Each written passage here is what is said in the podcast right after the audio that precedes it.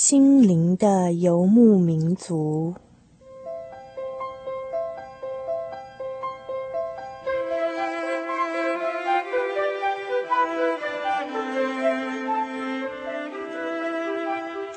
在这个谁都不管谁的后现代社会里，每一个人的心灵都是游牧民族。成长的过程就是寻找的过程。每一颗漂泊的心灵，其实都在寻找生命的绿洲。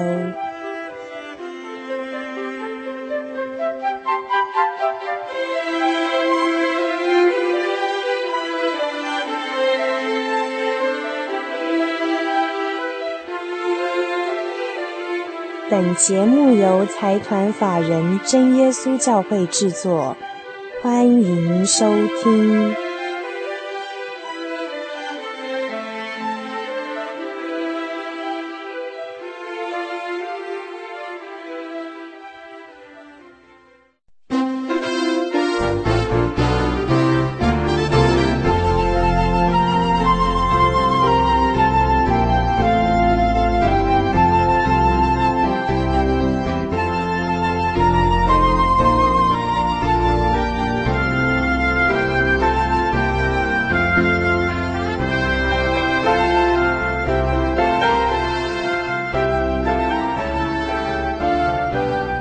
的游牧民族，在空中的朋友，大家好，我是 Kevin，欢迎大家今天再打开收音机来收听我们的心灵的游牧民族节目。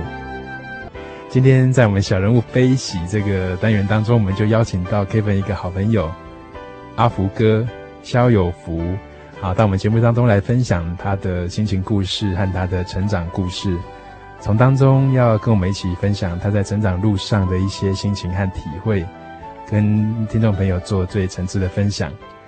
啊，让我们一起来欢迎阿福哥，他跟听众朋友打一声招呼。心灵的游牧民族，空中的朋友们，大家好。论年纪哈，跟辈分，呃，Kevin 应该是要叫他福哥，没有错了哈。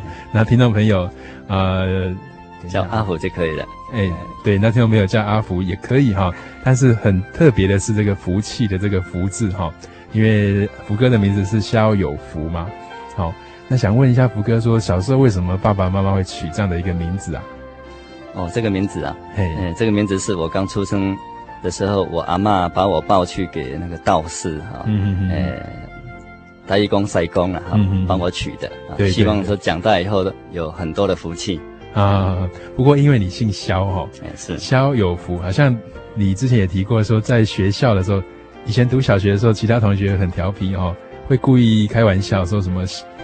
福气被消掉一半还是怎么样？那个是怎么样？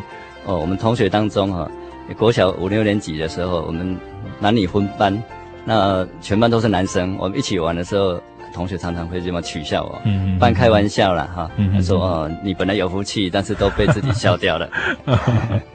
哦，不过在童年的成长过程当中哈，啊，现在的阿福哥他是基督徒，但是小时候好像并不是。是生长在一个什么样的家庭呢？嗯，我生生长在一个平缓的，嗯，拜一般民间信仰的一个家庭当中。嗯，所以是一个也算是拜偶像的一个家庭，对不对？嗯、啊，在那个时候，呃，是从阿公阿嬷那一代就主要都是民间信仰。哎，是的。那很虔诚吗？算是普通而已啦。算是普通了哈。嗯，那在什么机会之下才有这样的一个机会哈接触？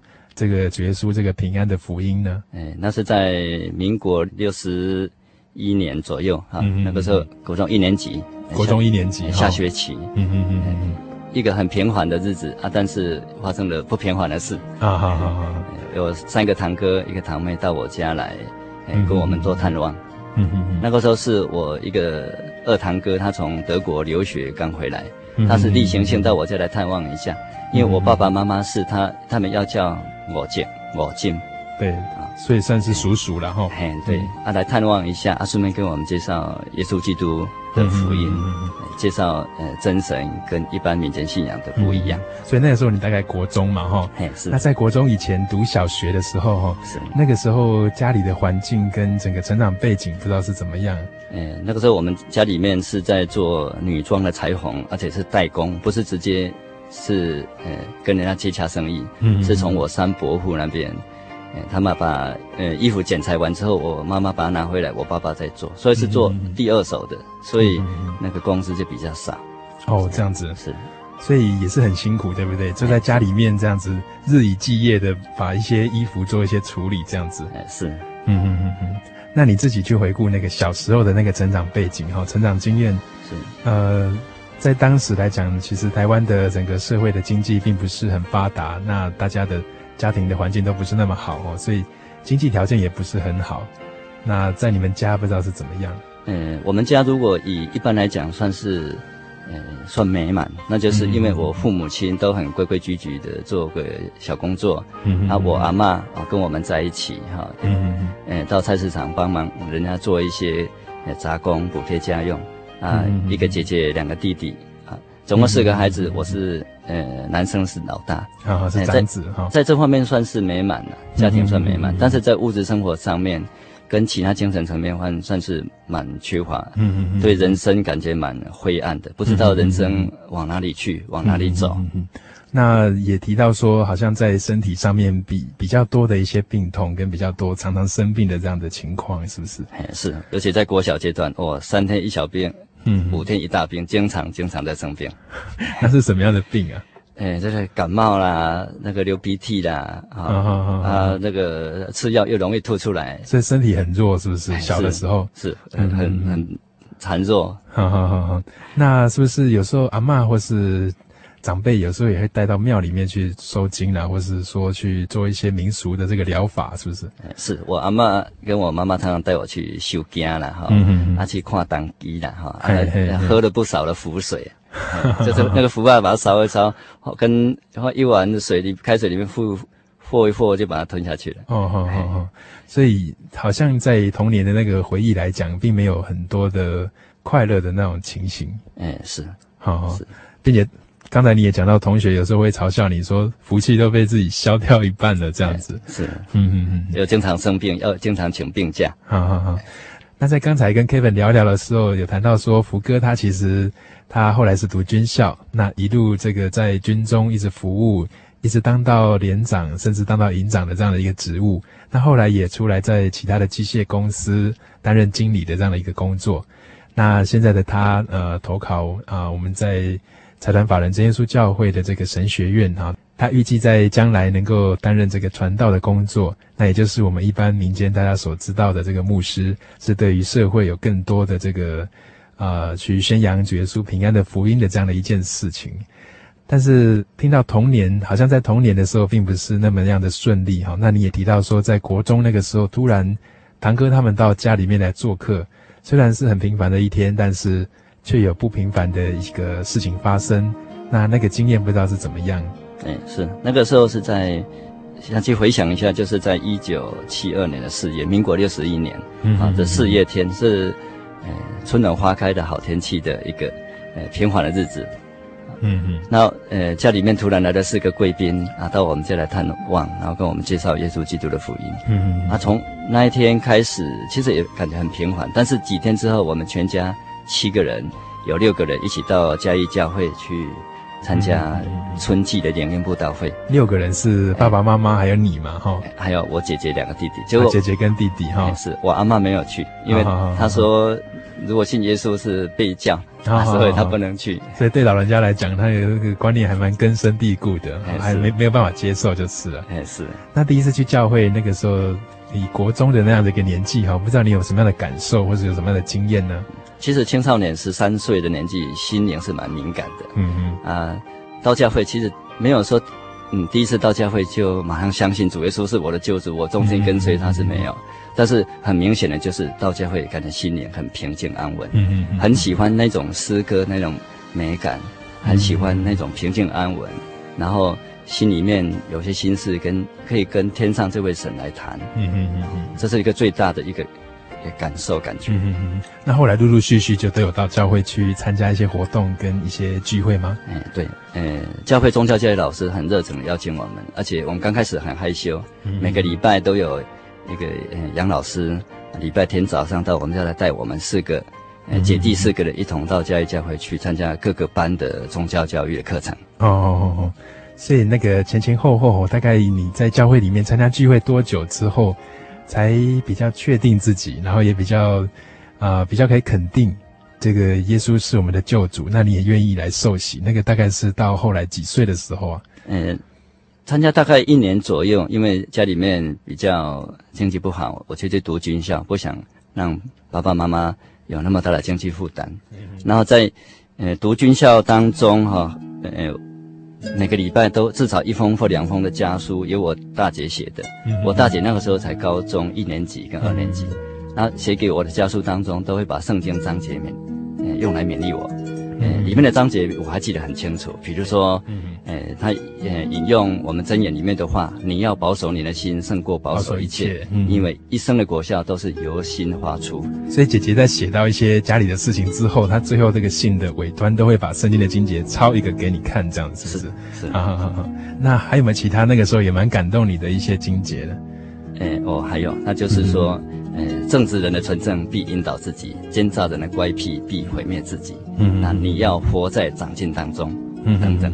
哦哦哦，所以圣经的话有时候是蛮激励人心的哈、哦。是，你那时候其实年纪也不大，那一个人很孤单的去念军校哦。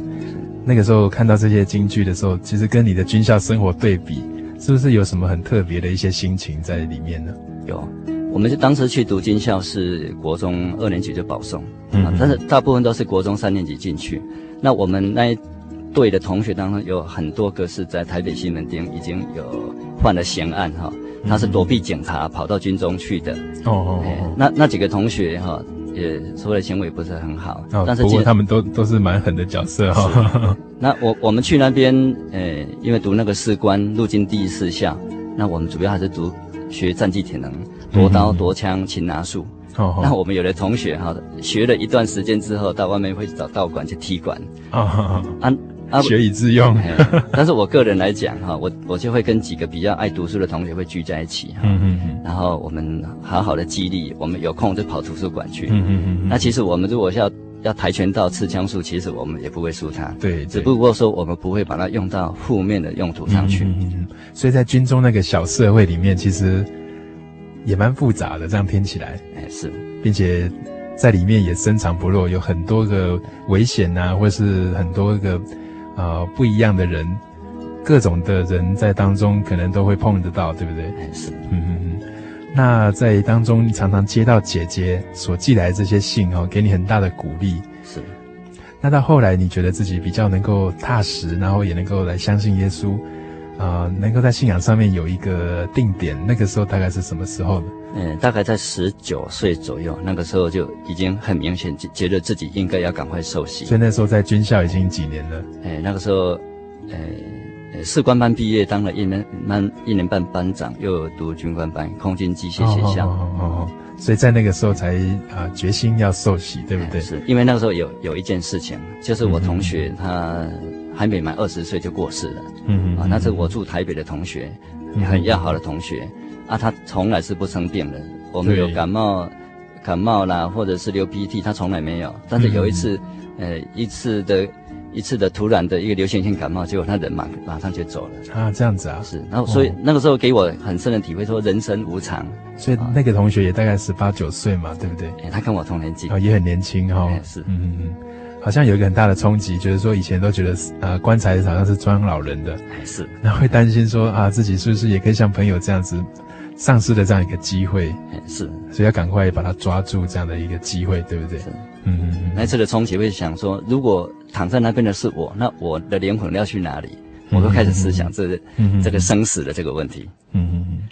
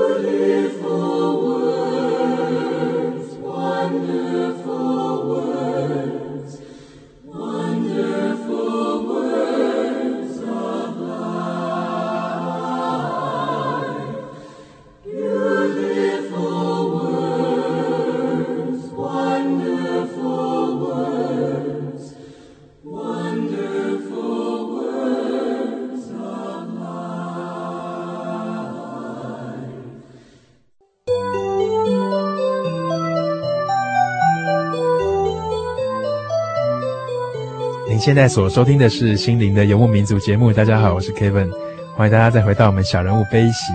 今天为大家所进行的主题是一路上有你。这个“你”是士字部的这个“你”，一路上有神的带领跟陪伴，带领福哥在走这个人生道路上面，恩典满满，福杯满溢。今天大家邀访到的是阿福哥哈，他跟我们来分享到说他在军旅生活，以及在后来的这个。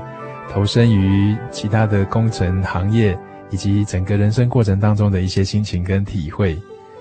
那刚才提到说，因为看到好友的这样突然的过世，感觉到人生的无常，觉得需要把握这样的一个机会，也在这个追求真道的过程当中，体会到耶稣真的是救主这件事。那想请问福哥，是不是在后来的受洗跟啊、祈求圣灵的过程当中，有一些体会跟一些心情故事呢？嗯，是的，在。呃，我二十四岁的时候，呃，那个时候感觉到说，真的洗礼，让我们灵魂得救的这件事情不能再拖延了。嗯，因为在部队有，呃，看到有一些意外的事件。那本身，呃，在部队是一个带兵官。嗯，虽然工作很忙，但是常常在思索人生的问题。对。那我如果把握到机会，教会的灵部单位洗礼，要赶快报名，赶快受洗。嗯，要不然已经。呃，慕道已经十几年的啊，一直都还是慕道者的身份。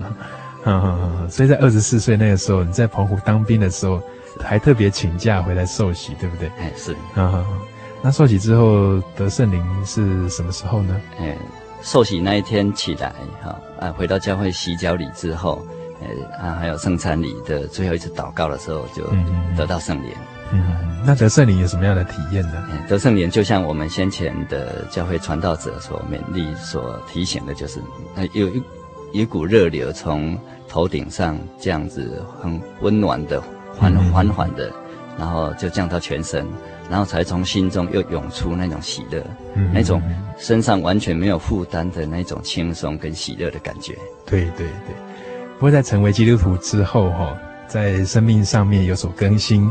那在走这一条人生道路的时候，也更加的踏实。不过，呃，一般 Kevin 认识许多基督徒的朋友哈，在当兵的时候，呃，都会碰到一些问题哈，可能就是一些交际应酬啦，或者是说军队当中的一些规定，有时候会跟信仰上面一些价值观有一些冲突。那特别是福哥在当兵的时候，还是当这个军务官哈，有还当到这个连长或是更高的一些职务。那在这一个军旅生活当中，是不是也有一些情况啊，会让自己碰到一些冲突？那在当中，不知道你是怎么样去面对跟处理的呢？嗯，是的，在部队里面，呃，其实一般交际应酬是蛮多的，嗯，嗯，但是我们一般，呃，要把部队带好的话，在阿兵哥面前，你要能够抬得起头来，你必须要得到长官的器重，嗯嗯，那。呃，以我的身份来讲，我不能去抽烟喝酒去交际，嗯，更不可能陪长官去喝花酒。对，对，啊，所以我常常哈，呃，在房间里面跟主耶稣祷告，嗯，主啊，求你给我智慧，给我能力，嗯，能够让我把部队带得好，让长官能够欣赏，让长官能够放心，让让长官能够体谅你的身份，哈，呃，能够不要求你喝酒，就是说很实在的去把部队带好。是，但是不要要不要一直强迫你去做一些可能会违背自己良心的一些事情，这样子是不是？特别感谢天上的神主耶稣啊，他是给我一个很好的一个副连长，嗯嗯，他是也是他姓邱，他也是我们教会的弟兄，嗯嗯嗯，啊，他跟我呃一样是真耶稣教会的信徒，啊，我们两个同心协力把部队带得很好，所以反倒你们两个可以很同心的一起在当中一起做事，对不对？是，啊，像部队里面很少说。也全脸同都完全都没有在抽烟，没有在喝酒的。嗯嗯嗯嗯。所以在当兵的过程当中，你都没有抽烟，没有喝酒，是不是？是。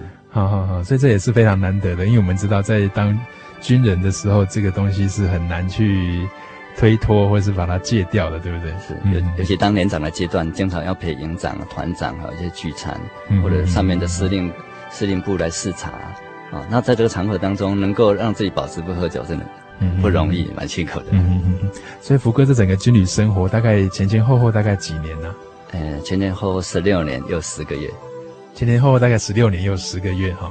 那除了在军队当中的一些生活的一些体验之外，啊、呃，你自己在信仰上面有没有其他的一些体会，或是说在家庭啊，或是在跟其他的朋友相处的时候，有没有一些其他的事情，觉得你觉得印象蛮深刻的，可以跟听众朋友做一些分享？嗯，好，呃，每次休假回家哈，呃，第一个哈，晚上一定会找教会去聚会，那聚完会回来离开教会的时候哈，走个三步五步他会回头看看我们教会真耶稣教会几个牌子，嗯、几个字，怎么说？也感觉非常的温暖，非常有力量，啊、因为。啊这是信仰上带给我的那个生活的力量。嗯嗯嗯，所以是不是因为你要出来聚会，其实是不简单？因为要等到放假，并且又可能派来派去，是去的地方又不一定有教会。是，所以你觉得常常回到教会的感觉，就觉得蛮温馨，又很想要好好的珍惜的那种感觉。哎，是的。好好好好。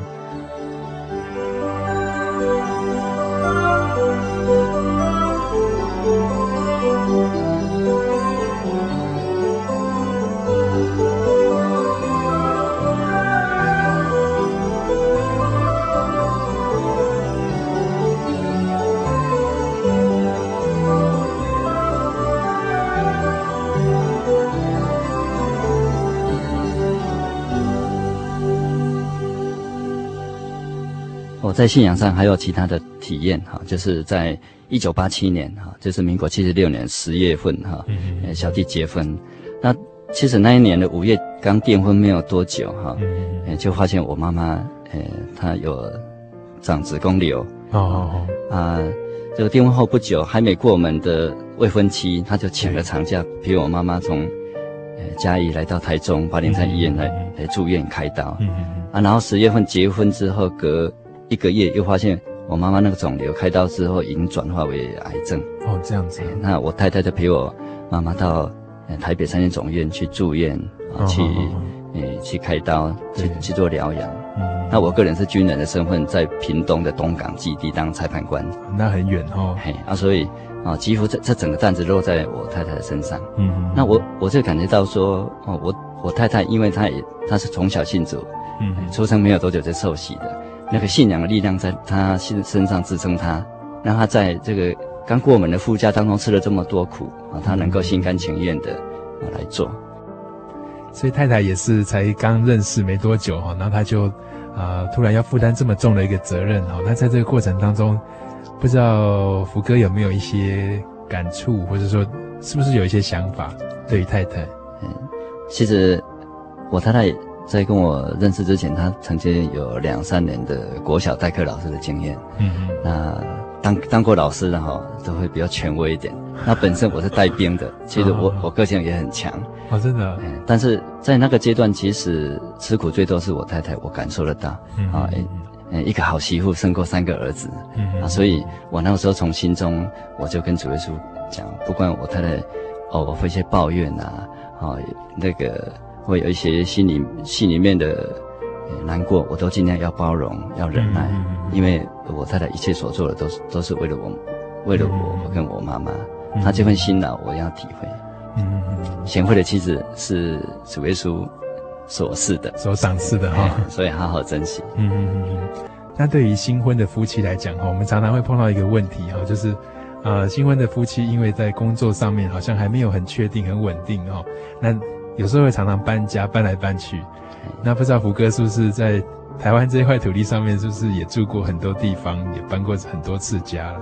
呃，我在结婚之前，因为部队的调动哈，是经常在搬，每一年以往一次，经常在搬。那结婚之后是还好，嗯、因为结结婚的那一年，我跟我们的司令官特中将特别要求说，我当连长那么久了，能不能让我下连长卸任连长？他、嗯啊、真的上面有同意。啊，我刚好下连长的那个月刚好刚好结婚，嗯、然后我们的的媒人公哈，呃，黄文生老师他帮我，嗯、呃，介绍一个地方哈，也是教会的一个长辈的房子，免费让我们住，是住在别墅里面，嗯、在哦，这样子，就是在东港，那边那边，呃，骑摩托车去上班十五分钟很近，啊，离教会也很近。嗯嗯、欸，啊，我跟我太太在那边得到很好的关照，嗯、啊，也在那边聚会，可以一边当宗教教育的教员，嗯、可以在那边做圣工来报答神的恩典。得到很好的关照是怎么样？哎、欸，我们在那边好像，教会的长辈他们的农农牧场中间一栋很大的别墅，免费借我们住，嗯，然后，呃，经常哈，他们有农产品会让我们去品尝。怎么那么好？嘿，因为他们养养草虾，还有养鳗鱼，养养昂金，哦，他们收成收成的时候会请我们去品尝。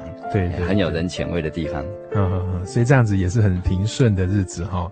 那在平顺的日子当中哈，偶尔我们会碰到一些人生的一些波澜跟一些波折哈。那不知道福哥会不会在家庭啊，或是家人，或是等等的，在这个平顺的过程到一个段落之后，好像也会碰到一些操练，或者说碰到一些很难度过的一些难关。嗯，这个。嗯，刚结婚的第一年哈，跟我太太是真的是聚少离多，因为我妈妈生病的关系，嗯、我人在屏东的地方，在服务。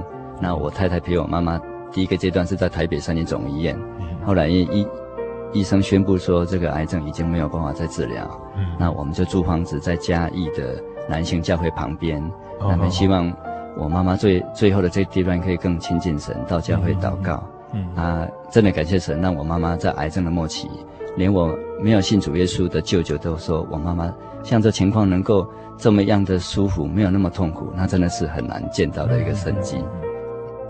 所以在那过程当中，他是很平静的走过人生的最后一个阶段，对不对？是，嗯嗯。那一直到我妈妈过世之后，哎，我我妈妈过世的时候，我太太已经怀孕已经有六个半月了。嗯嗯。啊，我妈妈过世，我们把房子退掉啊，我们我太太回去乌龙。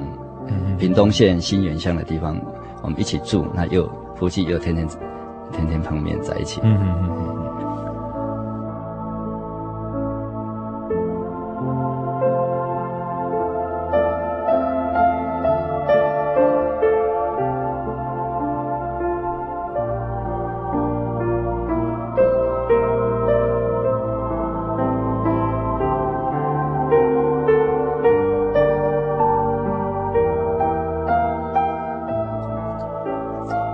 之后，我们家发生一个很大的事情啊，给我们很大的考验。嗯，那就是我弟弟，他到泰国去旅游回来啊，整个人变成另外一个样子。那是什么样的一个事情，会让你觉得好像是蛮大的一件事？哎，是，那是一九九七年的五月底。嗯，哎，有一天我早上在睡觉，四清晨四点半，被一通电话吵醒了。对，哎，我弟弟从家里打电话来，他跟我说：“大哥。”我已经平安从泰国回来了，嗯嗯，啊，但是我告诉你啊，呃，那个泰国的皇宫里面有很多奇奇怪怪的事情啊。我说什么奇怪的事情？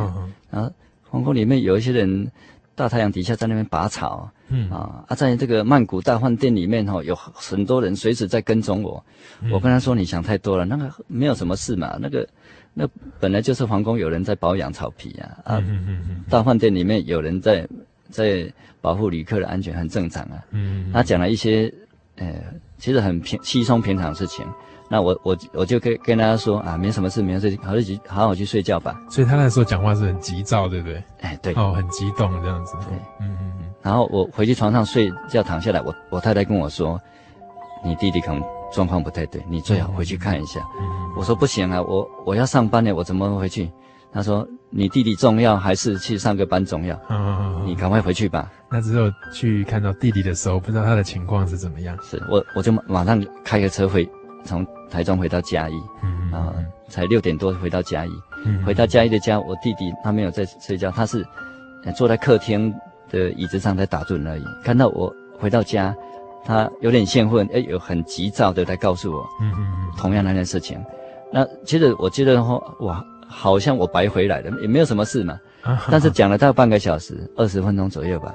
然后他他突然突然就跑到那个旁边的墙角下面去跪下来祷告。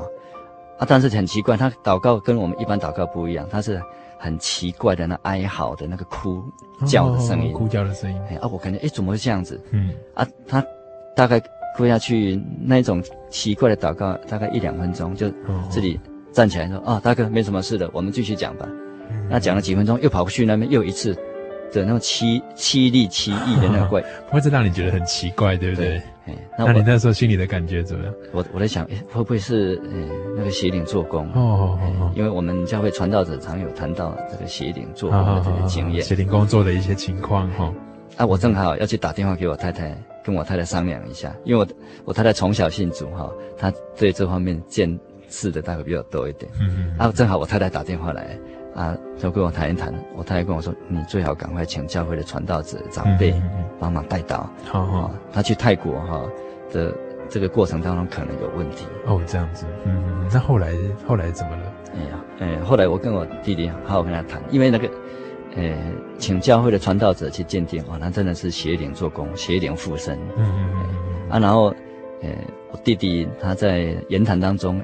一下子，他的声音就比较正常，恢复到正常人的那个声音。啊、他会理性的说，他到了，他到泰国那边去。啊、啊，这个一个皇宫里面的四面佛，嗯、导游叫他们每个人都要拜，不拜不行。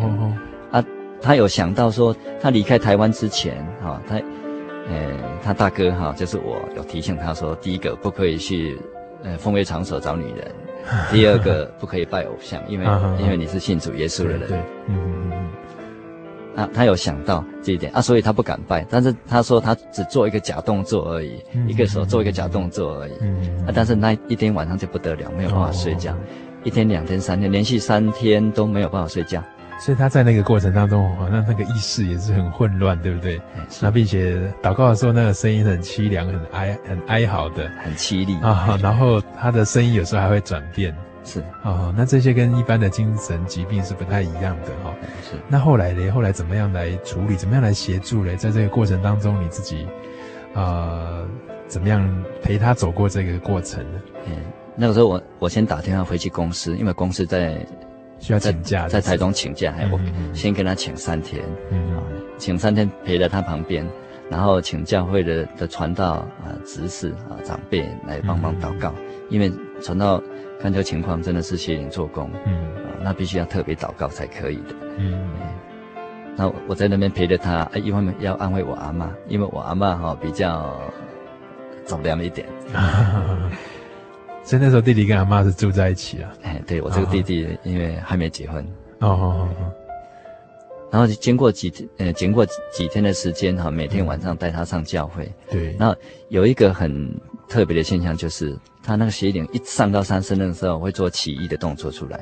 奇异的动作，比如说我回嘉义的第一天，啊，那一天晚上要带他到教会，嗯、他本来不去，我勉励他说，我们一起到教会去，是，哎，接着到教会去的祷告啊，弟兄姐妹的爱心带到，我们可以让我们得到平静安稳，把这个不好的这个灵拿掉。对、嗯，啊，他本来不去，后来就说好要去，那、嗯、我开车从那个嘉义中埔到嘉义教会路上，然后短短大概八公里左右的路程上教会。嗯他有两次抢我的方向盘哦，这样那这样很危险呢。嘿，他第一次是呃，有有一个小姐骑摩托车啊，因为我担心我弟弟突然那个斜点一上升的时候会做奇异动作，所以我开的比较慢。所以你那时候一定很胆战心惊的啊。是啊，有一个有一个小姐骑摩托车从我左边过去啊，我弟弟突突然两只手抓我的方向盘往左边摆，要让我车子去撞那个小姐，吓死人了。哎啊，我我马上用力的把它扳回来啊啊，我马上奉主耶稣圣名撒旦离开。嗯啊，他整个脸都涨红，那个眼睛瞪得很大，对，那个皮肤又黑黑中带红哈，啊，他自己自己马马上警醒到哦，离开离开，然后那个先离开之后，他问我说：“大哥你在做什么？”哦，他的意识又回来了，所以又觉得说刚才发生的事情又忘了这样子。哎，对，嗯，啊，第二次是那个右边路旁有部那个大卡车，应该是砂石车，嗯，哦，他又又是快到的时候，他突然手一抓往右边要去撞那边，我马上把他扳回来，嗯嗯，哎，我又说奉主耶稣圣名，撒旦离开，嗯嗯，啊，他他马上哎又警醒，这样子，哎，嗯啊，所以那个是很明显的，嗯，所以阿福哥你在那个情况之下，你自己的感觉是什么？哎，我我。感觉到说哦，我是跟一个邪灵的人在一起 啊，但是他又是我的亲兄弟，弟弟嗯、这是我的责任，我不我不能不能离开，不能逃避啊，所以是又担心，但是又很恐慌这样子，真的是战战兢兢。那后来弟弟的情况有没有逐渐的好转，或是透过什么样的方式来做一些协助他呢？哎，那个时候我我请我们在嘉义地区哈，哎有五六间教会的弟兄姐妹，每天晚上。聚会的时候帮忙带导，嗯，也请我们台中小区哈，对，台中市这几所教会的弟兄姐妹帮忙爱心带导，嗯嗯，然后就就这样子，我带我弟弟到教会去的大概三四个晚上，其实他到教会都会都有一跪下来祷告，都有凄厉哀嚎那个声音，嗯嗯，哎，那个那个声音甚至于在那么多弟兄姐妹祷告当中，都可以很清楚听到那个很怪异的声音。哦、然后传道者跟执事就停下祷告来帮我弟弟弟按手带带祷来赶魔鬼。是是，跟一般的听众朋友可能经验会不太一样。一般听众朋友只要碰到这种很灵异的事情，有时候是束手无策，那有时候是投注于一些民间的一种传统信仰啊，那会觉得去到那边去传统信仰的那个处理的时候，又觉得有时候会觉得很邪门哈，然后。也有时候会觉得不知道到底有没有效，心里还是很不安。那在教会的这个协助之下，不知道后来的发展情况是怎么样？嗯，他那个情况是一天一天就慢慢那个情况，呃，慢慢慢慢转好，嗯、那个那个奇异的灵的那个怪异声音就越来越少，越来越少。嗯嗯嗯、所以大概到八天九天左右就完全就消失了。所以在赶鬼的时候，你们都怎么说？呃，我们就呃奉主耶稣圣名。撒旦离开，嗯嗯嗯，奉主耶稣的名就可以了，靠主耶稣的名把这个撒旦胜过他，是不是？是啊，传道者会特别呃一边祷告一边帮我弟弟按手在头上，嗯、是是是。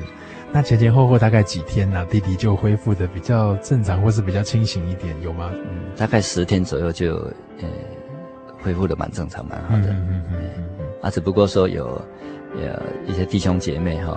呃，是希望说他这样能够好好的休息哈，嗯嗯，那所以我们把他带到陆军八零三总医院去精神、嗯、去看精神科，嗯嗯，那精神科的主任他亲自门诊，他说，哎，这个是躁郁症，啊，他说需要休息个两三个月，嗯，所以就住院住到里面去了，对对，所以他那个时候比较好转之后，啊，就到医院去做一些调养这样子，是，嗯。所以回过头来看这段经验，你自己有没有一些启发，或者是说你有没有觉得从当中学习到一些什么样的讯息？是，呃，以前常常在嗯教会常常听到的时候，会有听到一些邪灵做工啊，一些事情啊啊，像我亲自经历过，倒倒是第一件，嗯，嗯，所以其实其实我心里也很害怕，嗯嗯啊，不过那个时候有一个长辈他勉励我说哈，呃，圣经在。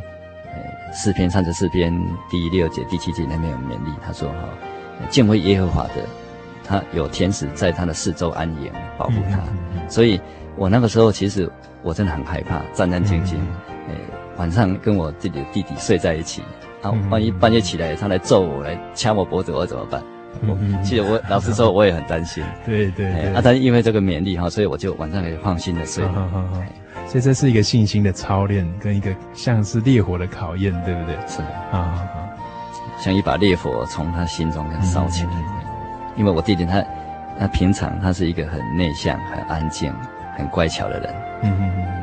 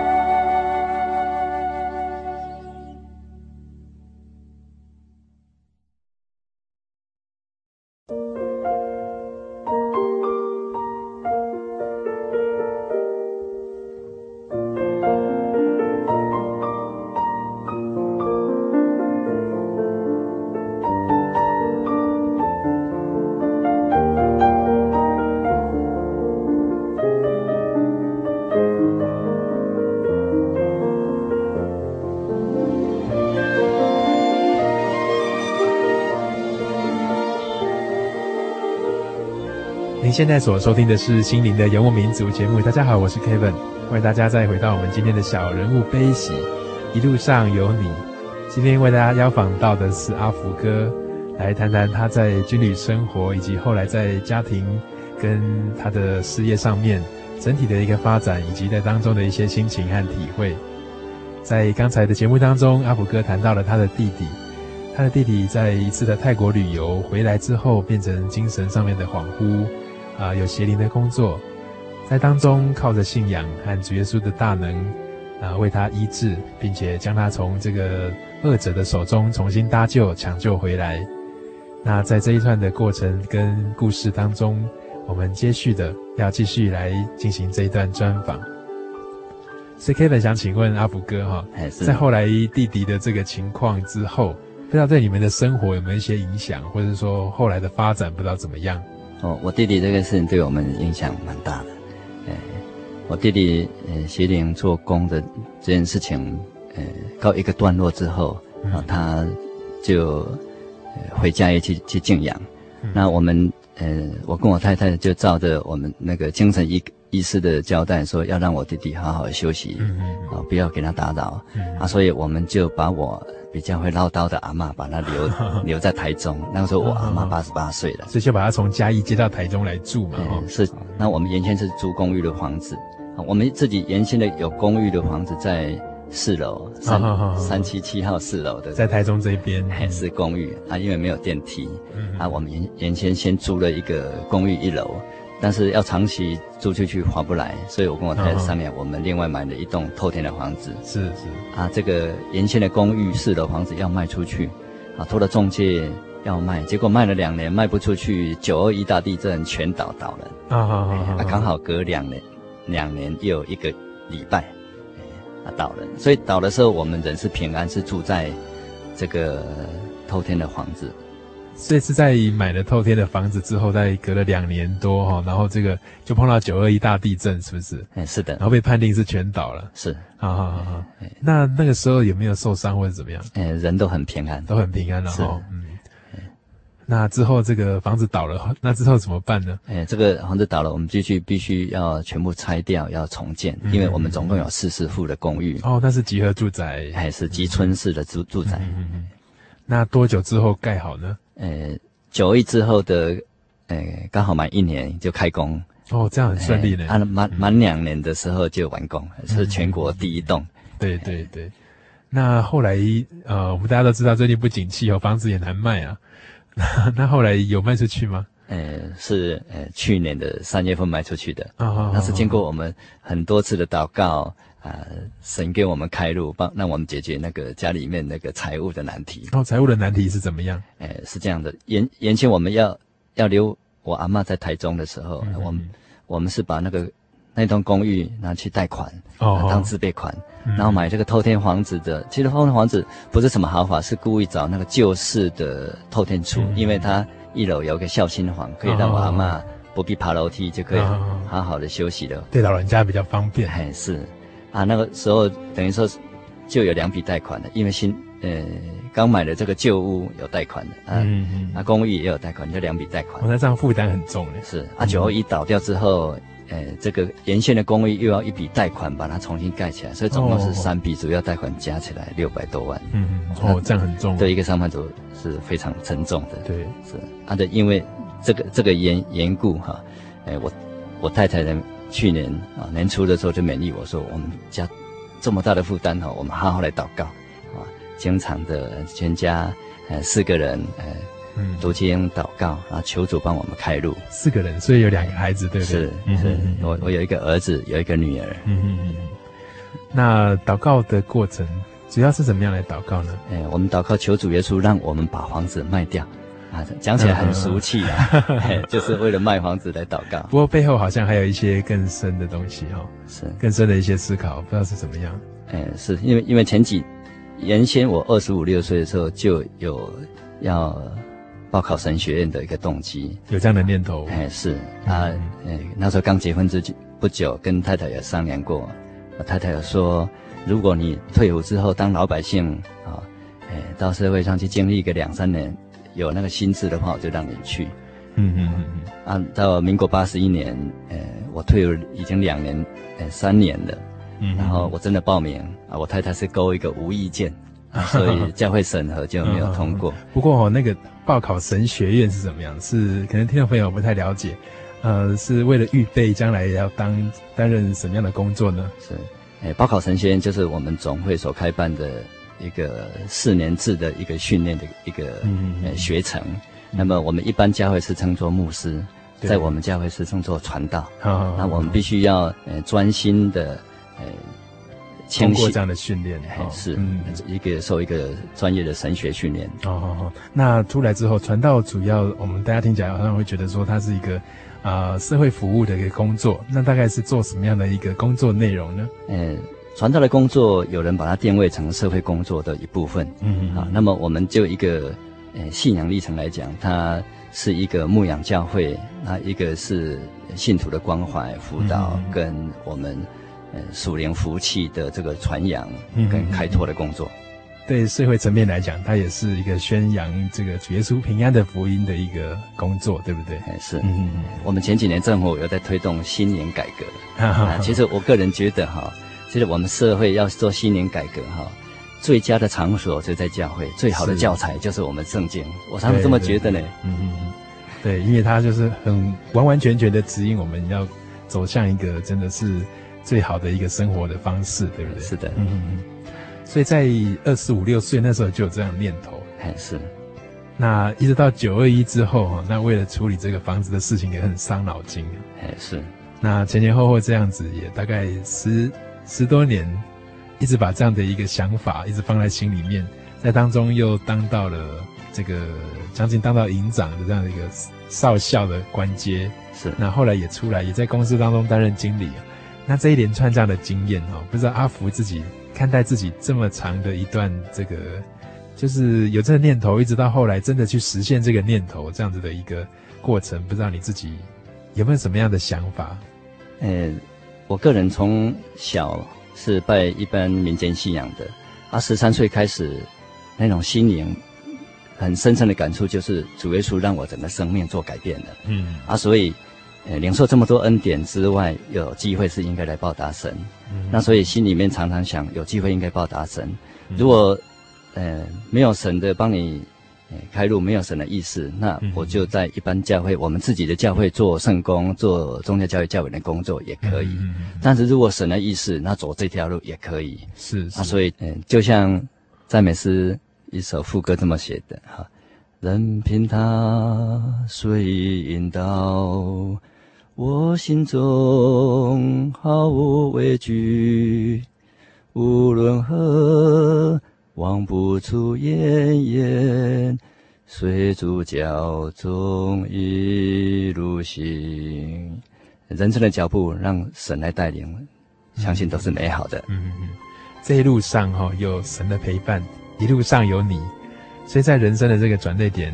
阿福哥会不会也觉得说自己希望自己转变自己的这个生涯方向，希望透过自己的这个服侍跟这个奉献哈，能够让更多的人也可以走到这条路上面，一路上有耶稣基督平安的福音可以陪伴，耶稣深刻的在路上的每一个抉择点哈，都陪伴我们。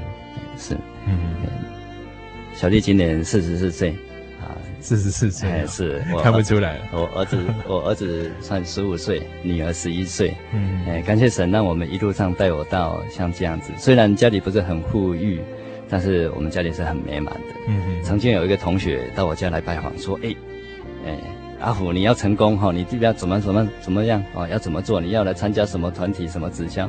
我告诉他说：“哈，你的你的你的看法，觉得我离成功很远。我觉得我现在已经成功了。”有的人成，嗯，有的人成功的定义是他的家产两亿，有的人定义是一千万，这中间就差二十倍。但是我觉得我现在有，有一个小家庭，哈，有一个房子，有一台十五年的老车子，但是我很满意啊，这是心灵满意的这个层次，我的定位就这样就成功了。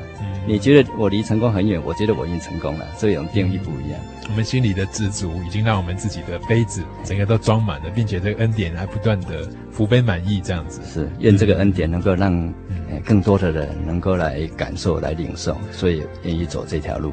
嗯嗯嗯。我们今天非常高兴可以邀访到阿福哥到我们节目当中来分享他自己在人生过程的一些故事。那最后，Kevin 想问阿福哥，在回顾自己的这个信仰过程，以及在啊、生涯路上哈，会不会有一些话想要送给听众朋友一两句话？是，我觉得，呃，我们能够来信主耶稣，真的是自大的福气。我们人一生的脚步啊，如果让真神主耶稣基督来带领，那是非常美好的。嗯、一样会有操练，一样会有困难。嗯，所不同的是，我们能够很快的、很有信心的踏出信心的脚步，从困境当中走出来。嗯嗯嗯。那在最近的读经生活，我想在经过神学训练的这个过程当中，一定常常是啊，能够有这样的机会，很认真的研读圣经。在读经生活当中，不知道你有没有一两句话，觉得圣经上的话蛮启发人心的。愿意提出来跟听众朋友做一些互动，跟做一些分享。是我用一句话来跟大家共同勉励，那就是“点位炼银，炉味炼金，唯有耶和华熬炼人心。”啊，这句话是什么意思呢？嗯，一个人在生活当中能够受到一些操练，但是我们能够寻求神的旨意。嗯嗯，这个真神耶和华真神。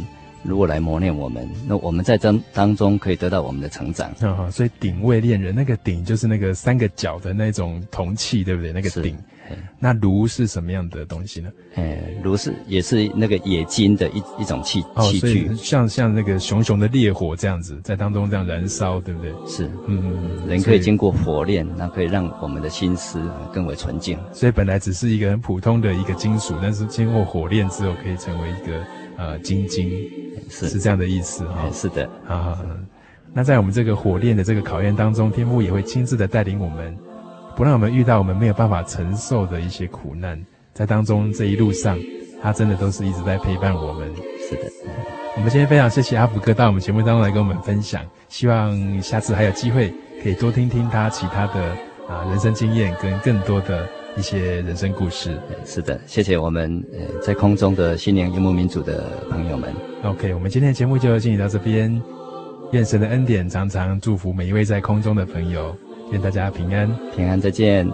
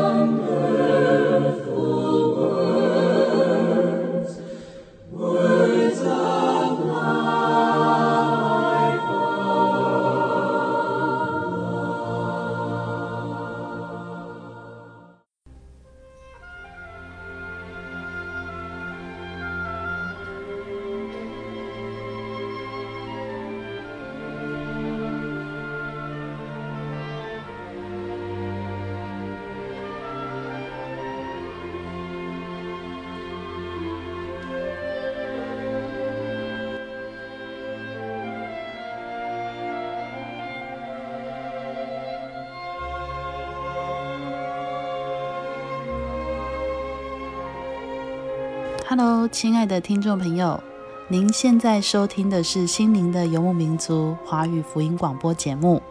本节目由真耶稣教会制作。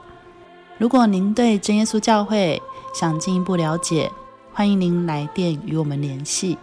我们的电话是四零八七七一八一七八四零八七七一八一七八。我们的网址是。Tjc 点 org，您可以来电询问教会地址及聚会时间。我们竭诚欢迎您来到真耶稣教会，与我们一同享受主耶稣的恩典。再次提醒您，我们的电话是四零八七七一八一七八。在这里也要再次邀请您继续收听心灵的游牧民族华语福音广播节目。我们期待与您空中再相会。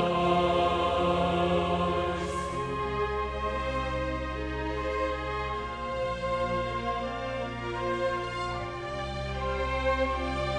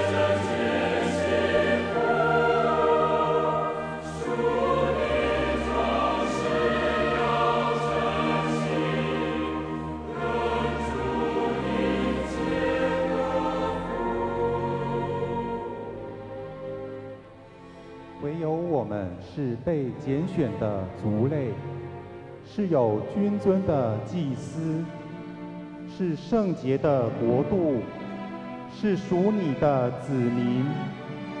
要叫我们宣扬那召我们出黑暗入奇妙光明者的美德。